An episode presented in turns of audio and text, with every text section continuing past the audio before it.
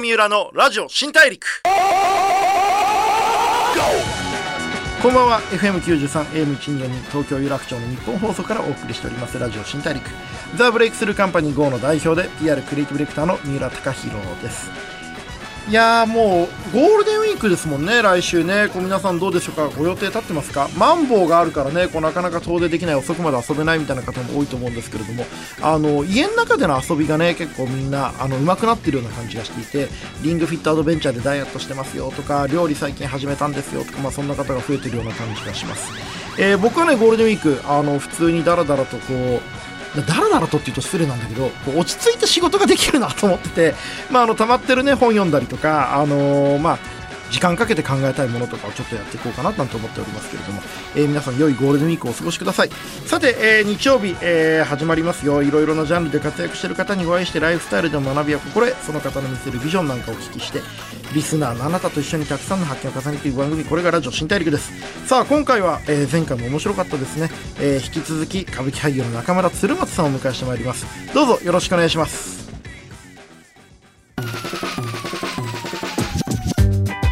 ブレイクスルー Here 郷三浦のラジオ新大陸ブレイクスルーザ・ブレイクスルーカンパニー GO の三浦貴弘がお送りしています。ラジオ新大陸。今回お話を伺うのは前回に引き続き歌舞伎俳優の中村鶴松さんです。よろしくお願いします。よろしくお願いします。えー中村鶴松さん、平成7年生まれ。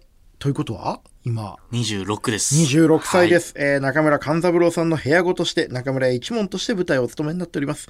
えーまあ、一般家庭出身というね、はいこともあって、いろいろ苦労なんかもあったかもしれないんですけれども、えー小学生の時、歌舞伎の演目を携帯の着信音にしていたほどの 歌舞伎大好きっ子だったわけですけれども、えー周りの子たちはね、歌舞伎っていうものを知らない人もいたくらいだと思うんですけども、うんこう変わってる人だなって思われたりもしてました？いや、どうだったんですかね。でも、みんなね、すごい注目してくれていたというか、うんなんか、見に来てくれたりもしてたので、うんうんうん歌舞伎に対してのそういう変な難しそうというような偏見はなかったですね、うん。友達なんかも。いいですね。うん。親御さんとかは「いやー僕歌舞伎俳優になるんだ」って言ってなんかどんな感じでした？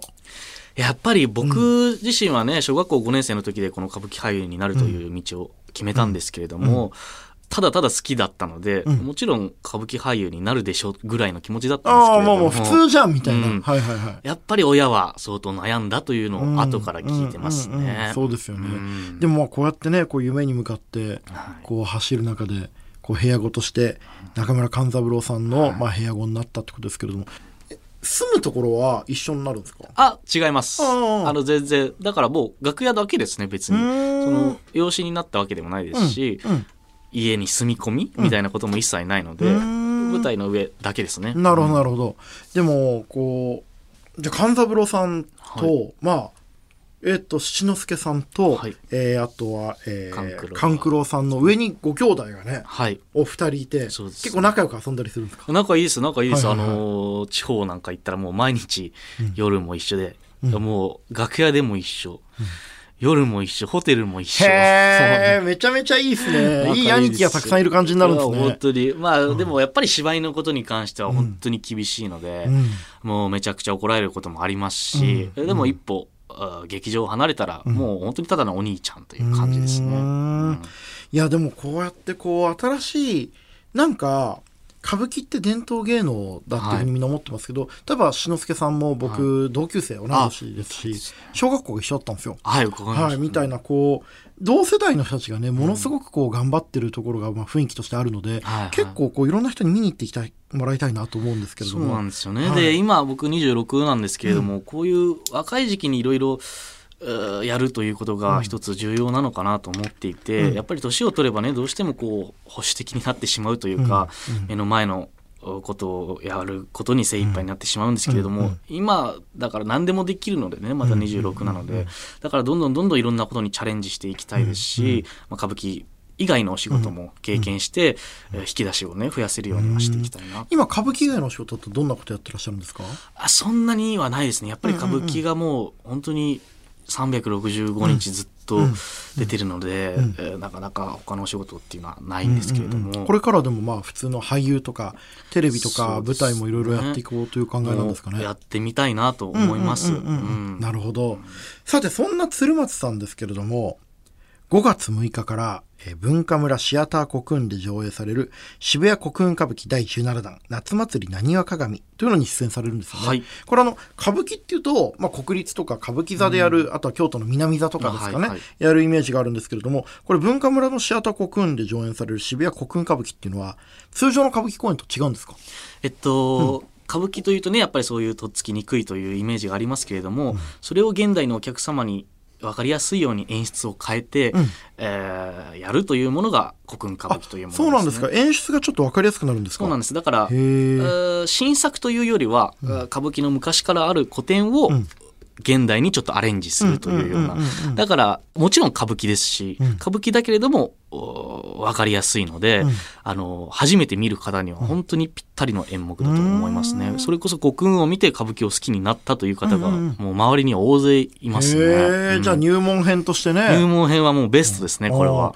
あの、演出がわかりやすくっていうのは、具体的にどういうふうに変えるんですか、えっと、串田和義さんという方が演出なんですけれども、わ、かりやすくというよりはですね、あの、演劇っていろんなジャンルがあると思っていて、うん。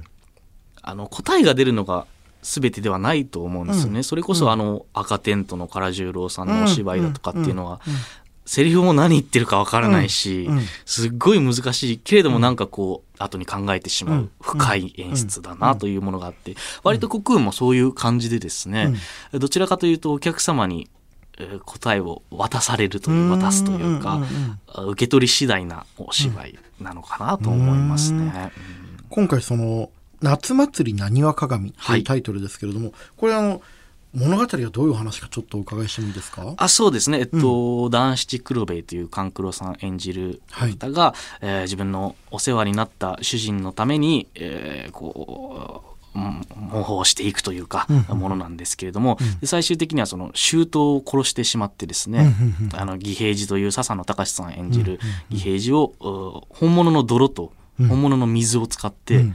泥水の中に埋めて殺害するという。へえ、はいはい。殺しちゃうんですね。そうなんです。それもすっごい、それだけでも面白いじゃないですか。その中で、真っ赤のふんどしを一丁に、体中全身入れ墨で、顔真っ白で、で、もうバキの花山薫みたいな 本当に感本当に。本当にそんな感じで、うんその中で、泥の中に殺すというですね、歌舞伎って殺し場っていうのが一つの見せ場だったりするんですね。うんうんうんうんあの、女殺し油地獄という演目は、油まみれになりながらはい殺すという。女殺し油地獄ってすごいタイトルですね。そうなんですよね。はいはいはい歌舞伎のタイトルって面白いんですようんうんうんうんね。で、これ不思議なのが歌舞伎のタイトルっていうのは、はい。奇数が多いんですよ。奇数が多い。はいはいはい。あの、5文字とか7あー文字とか。なんかそんな感じしますね。はいはいはい。それも、こう、分かれないようにというか、演技担ぎっていうんですか、験担ぎ。へえ。あなんかそのよくは結婚式とかでね、その別れないためにこうご祝儀3万円渡す、5そうそうそう万円渡すみたいなもんで歌舞伎もこう、なんですか、仲良くなるように、い見に行った人がこう別れないように5文字になってるってことなんですかね？あの、きお客さんが離れないとか、そういう意味もいろいろあるおみたいですね。客様がね、舞台から離れない、うん。なるほど。面白い。今回、あの、鶴松さんどういうお役を演じられるんですか？えっと、僕は形成の琴浦という役でして、形成の琴浦。はい、あ、の勘九郎さんの主人であるまあその息子である磯之丞というものがいるんですけれども、それの彼女というか、はいはいはい。カップルなんね形成ってね、こう、傾く城と書いて形成でよね。はい。世の中、こう、し城が傾くくらいの、こう、美女といそううか、魅力的な方っていうね、はい。意味ですよね。あのこの夏祭りにはですね、ん。女型綺麗な女型っていうのは琴浦僕の役だけなんですよね。はいはいはい他はおたつという役とか、おかじという役お次という役とかですね、みんな眉がなくて女房というか、うん。ちょっとだから年のいったお役なんですけれども、若い女型というものは僕だけなので、うん。ちょっとそこがエッセンスというかね、うん。あのなればいいかなと思いますね。歌舞伎ってあの当然ですけどもその女性の役も全員男性が演じるってはい。いう形ですけれども、その女性の役を演じることがやっぱ多いですか？えっとですね、まあ、6対4ぐらいですかね。うん。女性が6ぐらいで。うんうんうんうん。で、よく言われるのは若い頃は女型を勉強しろって言われるので、うん。まあ、将来立ち役になるにしても、うん。その女型ならではの色気というか、それを若い時に身につけていくことで、へえあなるほど。それが結果的にいろんな役を演じる時の、まあ、武器になるっていそうなんです。だから、勘九郎さんと七之助さんも、今でこそ勘九郎さんが立ち役、うん。七之助さんが女方。志の輔さんねあの女の役すごく多いイメージありますね。はい。でも、僕ぐらいの年の時は逆だったんです。あそうなんですか、はい。七之助さんが男で、勘九郎さんが女だったんですよね。うん。だうん。なるほど。あの女役を演じるときにこう気をつけてるこう仕草とか心構えとかってあるんですか？そういうのも、例えば、わかりやすくもので言うと、撫で型にするとか、撫で方にする？撫で型にする、はいこの肩甲骨をつけてはい。こう下ろすという。ね、はいはいはいはい。はいでもこれを日々やってると、ん。肩の形も変わってくるんですよ。本当にうんうん。何もしてなくても撫で型になっていったりするので、そこは歌舞伎の不思議なところというか、もう日常までむさぼりなるほど。もう自分がもうこう人間である以前に歌舞伎役者になっていくんですそうねなんですよ、へえ面白い、はい。血となり肉となりという感じですね。言葉遣いとか、こう話し方考え方とかも変わってくるもんなんですか？そうですね。やっぱり女型になってくると、まあ動作とかも、例えば手を振るときに両手で手を振ってしまったりとか、うん女っぽくなってきますよね。うーん。そのこう何なんですかね？これ僕逆に歌舞伎の方にお伺いしたいんですけど、色気って何なんですかね？人間の。何なんですかね？だからそれこそ本当に歩んできた道なのかなとも思いますけれど、やっぱり顔つきが変わってきたりするんですよね。わかりますね。うなんかうん、真剣にやってるやつってやっぱ顔が変わってくるんですようね。ん。でこれまあ割とマジな話だと思ってて、こう表情って筋肉じゃないですか。うん。だからこうちゃんと分かってほしいと思って仕事でプレゼンとかもそうかもしれないし、役者としてこう人前でしっかり話してたりしてると、こう当然ながらこう顔が表現手段なので、うん。こう明るい顔暗い暗い顔とかしていくうちに顔自体がもうその表情を覚えていく、ん。結果的に顔が変わっていくんじゃないかっていう。ああ、そういうことなんですかね。もうみリアルにこれあるんじゃないかなと思うんですようん。ね。それ普通の職業の方でもやっぱりそうですかね。僕はね、うん。あると思います。これね、うん変わってんのが、うちの会社とかでも例えば、まあ僕は広告のクリエイターなんですけど、例えばその日のプレゼンで、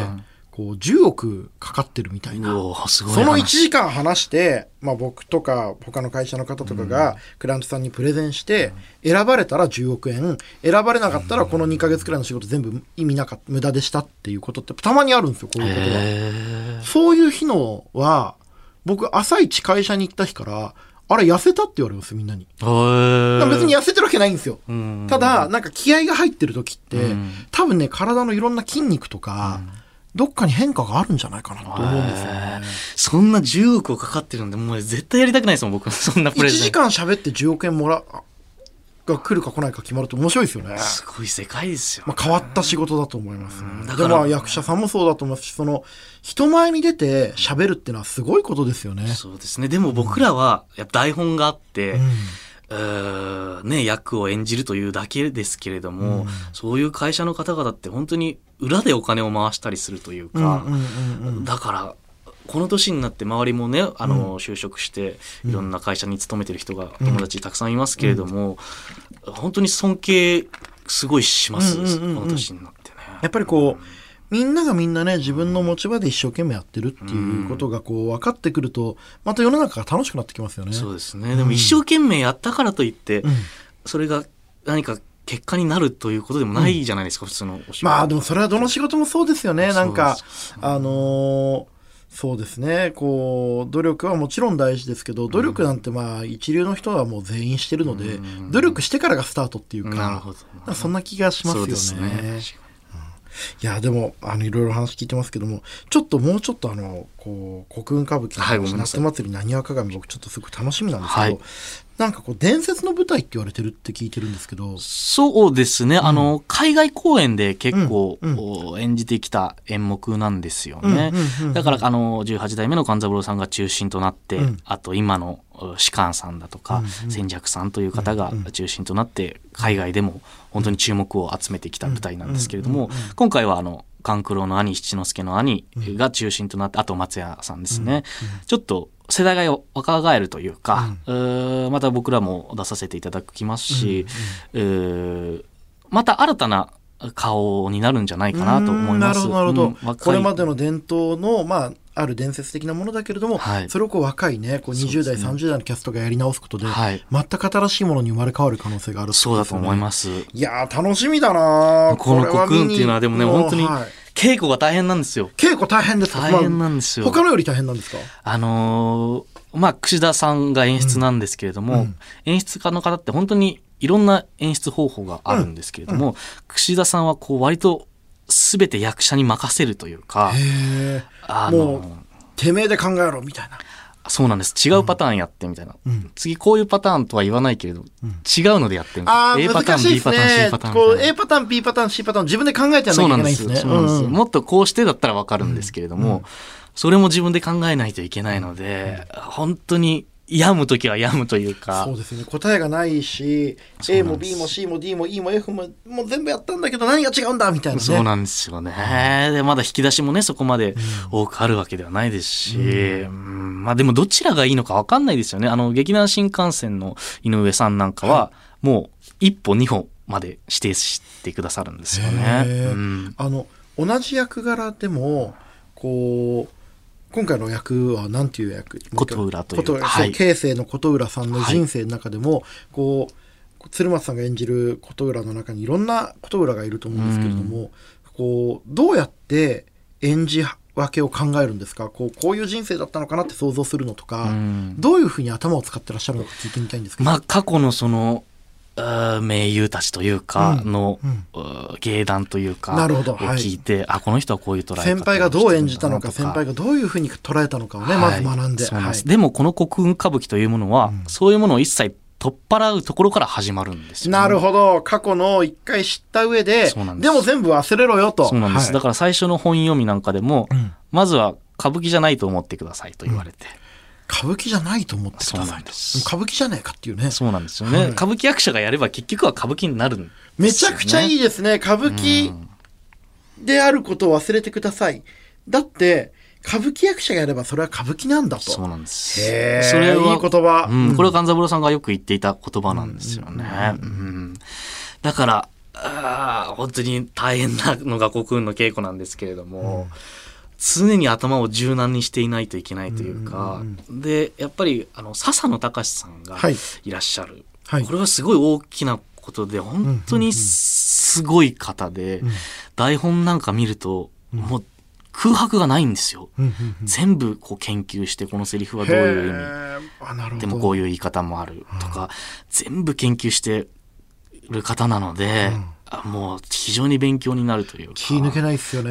自分よりキャリアのある方が自分より努力してると本当きついですよね。そうなんですよ若手としてはね。うん。でもそれが一番のこう若手のこう気持ちを高ぶらせるというか、はい。あの人がこんだけやってんだから俺もやんなきゃっていう気持ちはなりますよね。そうなんです。ささっきも言ったように、笹野さんもういいお年というかね、お年召されてますけれど、それでも泥水の中に入って立ち回りをするんですからね、もう本当に死に物狂いでやられているものなので、こちらも全力でやんないといけないなと。なるほど。これはでもあの後にね鶴松さんのこうキャリアを振り返った時に一つ大事な舞台になるのかもしれないですね、そうですね。ね。あと、歌舞伎というとね、稽古が少ないんですよ。あそうなんですか？そうなんです。あのすっごい練習してんのかと思ってました。25日間興行があって、その後4日間ぐらいしか稽古しなくても、次の新しい舞台なんですよ。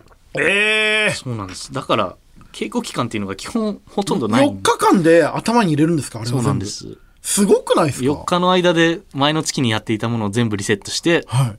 もう4日後には新しいものなので、新しいも当然ねそのセリフを覚えて立ち居振る舞いを覚えてはもちろんですけど、何よりその人生別の方の人生にならないといけないってことですよね。そうなんですよ、え超大変じゃないですか？そうなんです。で、それをね、1ヶ月5役も4役もやったりするので、なかなかその稽古時間に時間を取れないというか、でもこの国運は丸々1ヶ月近く国運、あの、稽古があるので、本当に役にのめり込めるというか、なるほどね。大学早稲田大学ですけど、はい受験の500倍くらい難しそうですね本当です4ね。日間で違う人の人生を学び直さないといけないももう受験勉強は一生したくないですけどね。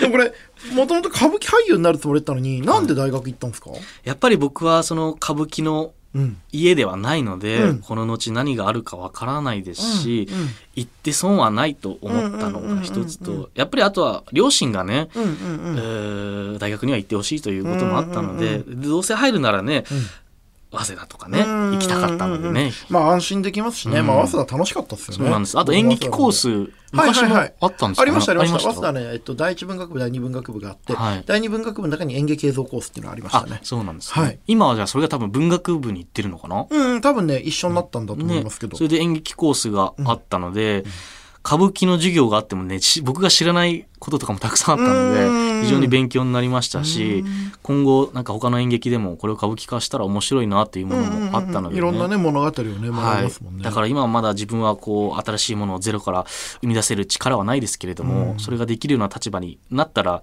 大学で学んだことをねもっと生かしていきたいなと思いますね。うん。最後になっちゃうかもしれないんですけどこれちょっとお伺いしたいんですけど、はい。こう今20代で、はい。こう一番こうまだまだこういろんな未来がある中でどんな歌舞伎俳優、あるいはどんな人間になっていきたいと思ってるか聞いてもいいですか？そうですね。あのー勘三郎さんがそうだったんですけど、愛嬌のあるう役者うんに、魅力的な方ですよね。そうなんです、うん。常に誰からも愛されていましたし、うん何事にも全力投球だったので、うんうん。でなんかどこか可愛らしかったんですよね。うんうんうんもちろんいろんな敵役とかやってかっこよかったのもあるんですけれども、そこにどこか可愛らしさ愛おしさ、愛嬌があったので、えーそういう役者になりたいなと思いますね。可愛がられる愛される力っていうのはね、はいね。大事かもしれないですね、ありがとうございます。いや中村鶴松さん2週にわたりいろんなお話本当にありがとうございました。ありがとうございました。すごいこう僕もなんか勉強になりまいやしたしこちらも夏祭りなにわ鏡、えー、渋谷古今歌舞伎楽しみにしてます。あ頑張ってください。す。お待ちしております。ありがとうございます。ありがとうございます